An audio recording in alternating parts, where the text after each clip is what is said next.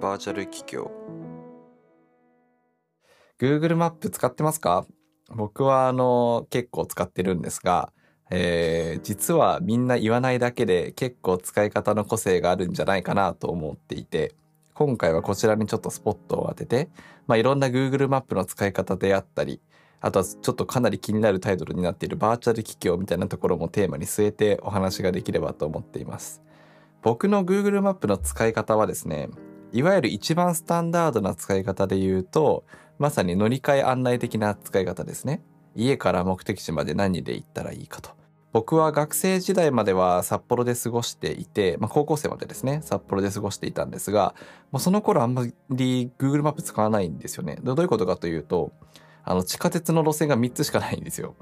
あの南北線東西線それに東方線ってこの3つがありましてここで大体どこでも市内だったらあの大体行けるっていうことであんまりそのいらないんですよね乗り換え案内的なものが。で必要だったとしても Google マップというよりはそのナビタイムとかあとは乗り換え案内ですねこのこの駅からこの駅まで行くにはみたいなそういった使い方が多かったんですけど打って変わって東京だとですね Google マップが非常に重宝するなと思っていてそれはどういうことかというと家からこの目的地まで行く場合に電車のルートがいっぱいいろんなルートがあるんですよ。まあそれに加えて自転車でここまで行ければここういうルートがあってみたいな結構さまざまな選択肢の中からベストなものを弾き出してくれるので、まあ、東京にいる時は、えー Google マップ使うことが多いんですね。でここまでが多分一番メジャーな使い方だと思うんですけど Google マップはいろんな機能がめちゃくちゃあって例えばマイマップって言ってですね使ってる人どれぐらいいるんですかねあの自分のマップを作れるんですよ。もちろんその白地図みたいな感じで元の地図は Google が提供しているあの普通のマップなんですけど自分のお気に入りの場所とかここ行ってみたいなってものにピンを立てれるんですね。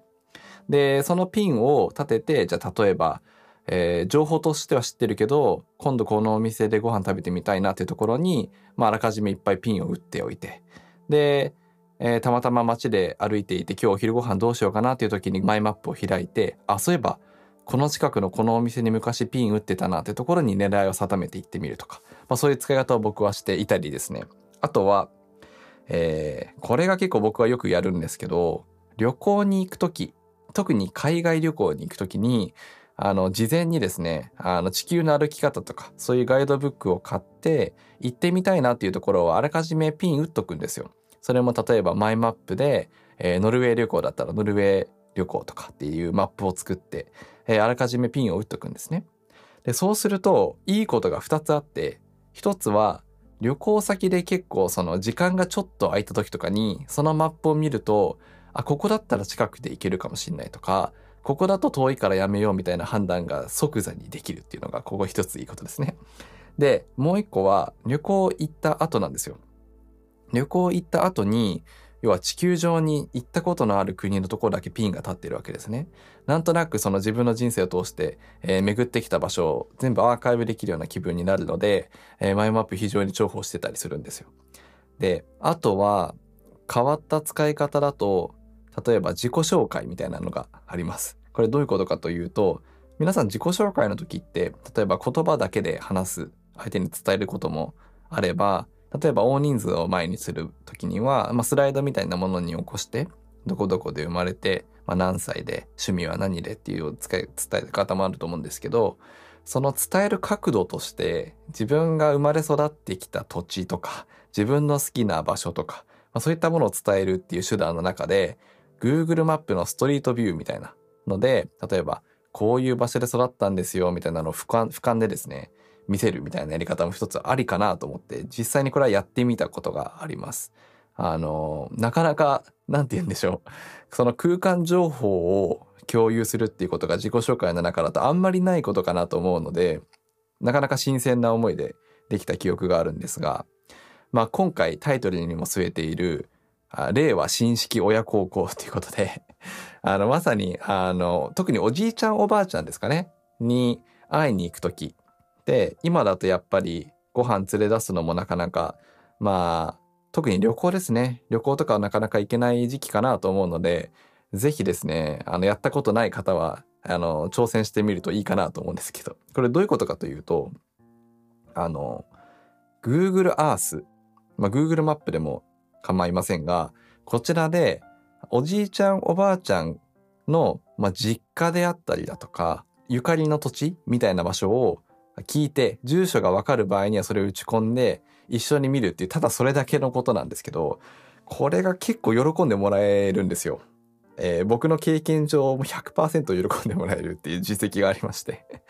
あのなかなかそのおじいちゃんおばあちゃんクラスになってくると身軽に全国どんどんどんどんあのアクティブに行動できるぐらいあの体が元気なおじいちゃんおばあちゃんはまあいいかなと思うんですけどまあそうじゃない方もいらっしゃる中であのこういったところに育ったんだよねみたいな場所を「えどこどこ?」って言って場所教えてよって言って Google Earth に打ち込むとまたあの Google Earth の演出もいいですよね。あの地球儀の宇宙のところから地球がくるくる回転してその地域がうわーっとアップになって見えてくるみたいな。で、これお気づきの通りですね、もちろん自分も楽しいんですね。あの、おじいちゃんおばあちゃんの家までは行ったことある方多いと思うんですけど、おじいちゃんおばあちゃんの実家に行ったことあるかって言われると、また結構話は変わってくるんじゃないかなと思うんです。もう自分の辿れるところまで辿れるっていうのが Google マップのいいところだったりするので、まさにその実際にバーチャル上で見てみて、その場所が今どういう風になってるのかっていうのを Google Earth で見れるっていうのは、まさしく自分も楽しければおじいちゃんおばあちゃんも楽しいみたいなところで、新しい発見もいろいろ得られるんじゃないかなと思います。あ、そうなんですよね。なんか土地の情報が出てくることで、出てくる思い出話とかって結構ありますよね。あの、この公園でこういうことがあったんだよとか、えー、この、ここが学校でとか、じいちゃんばあちゃんが育った、えー、学校とか、通学路とか、まあ、仕事の帰り道とかわかんないですけど、そういう土地と紐づいた思い出話をたくさん聞けるっていうのが、この新式親孝行の、えー、一つのメリットなのかなと思います。